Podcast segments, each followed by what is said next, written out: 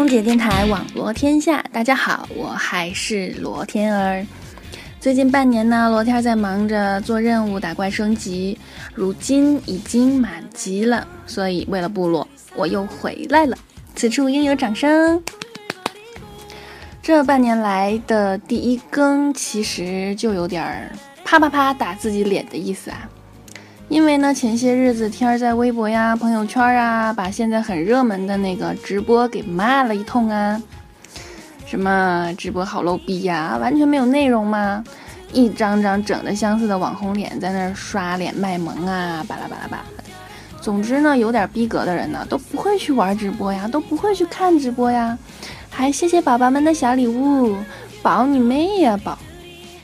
嗯，虽然吐槽很过瘾呢，但是今天呢，天儿反省了一下自己，决定啪啪啪痛痛快快的把自己的脸打一顿。因为呢，我想收回之前所说的这些吐槽的话哈。首先呢，我对自己这个人呢反省了一下，其实看起来天儿挺前卫的，实则呢相当的保守啊。嗯，说保守呢，还会有一点点固执。记得当年刚有微博的时候啊，我就非常的不屑。那会儿自己可能是在写博客吧，然后就觉得微博什么呀，用一百四十个字表达东西的人都是那种，呃，不会用文字的人，都是那种词穷的人，都是那种只会记流水账的人，好不好啊？像我们这种有逼格又有才华的人，都长篇大论去写博客，是不是？谁写微博啊？非常不屑那一百四十个字儿。后来呢，就在半年之后，我才发现我错了。想把一件事儿呢用一百四十个字儿表达的完整，那绝对也是个本事啊。于是呢，我就灰溜溜的、默默的自己注册了个微博，啪啪啪啪，当时我就感觉自己的左脸呐火辣辣的疼啊。然后呢，无独有偶，没过多久呢，又流行朋友圈了。天儿的老毛病呢又犯了，我拒绝，我拒绝在朋友圈更新，而且当时还在微博上表示哈，我就是不去朋友圈，你能把我怎么的？理由呢，其实就是觉得腾讯呐是真真的山寨呀，毫没毫无新意，好不好啊？就会去 copy 别人的创意和模式。嗯，当然呢，过了半年，结果可想而知啊，天儿呢又默默的去更新了。朋友圈去默默的给朋友们点赞了，然后就感觉这啪啪啪啪，感觉这个右脸呐火辣辣的疼。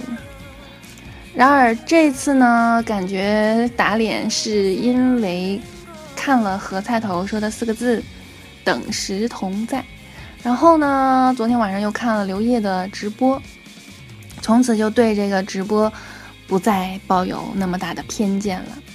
存在即合理嘛，何况是。这么火的一个存在呢，是不是？其实，嗯，先说说这个“等时同在”这四个字吧。可能突然看到这四个字啊，不太好理解。其实从古代开始，我们就很着迷于这“等时同在”呀。我举个例子，大家就一定能恍然大悟了。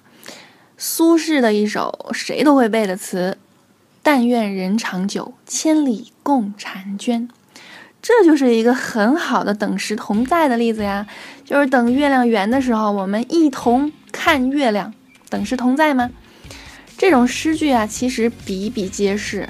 宋代的李之仪的那个“我住长江头，君住长江尾，日日思君不见君，共饮长江水”，这其实也是一个形式的等时同在呀。然而呢，古代呀，这种能够让人等时同在的载体呢，真的是特别有限。什么太阳啊、月亮啊、一条大河啊什么的，一座大山呐什么的，可以等时同在的这个载体很有限。但是现在呢，特别是进入了信息时代呀，可以等等时同在的机会简直是不要太多，好吗？比如我们都在。艾泽拉斯大陆上奔跑，比如我们都在看欧洲杯，比如我们都在看美洲杯，比如我们现在都在听网络天下，等时同在，拉近了你与世界的距离。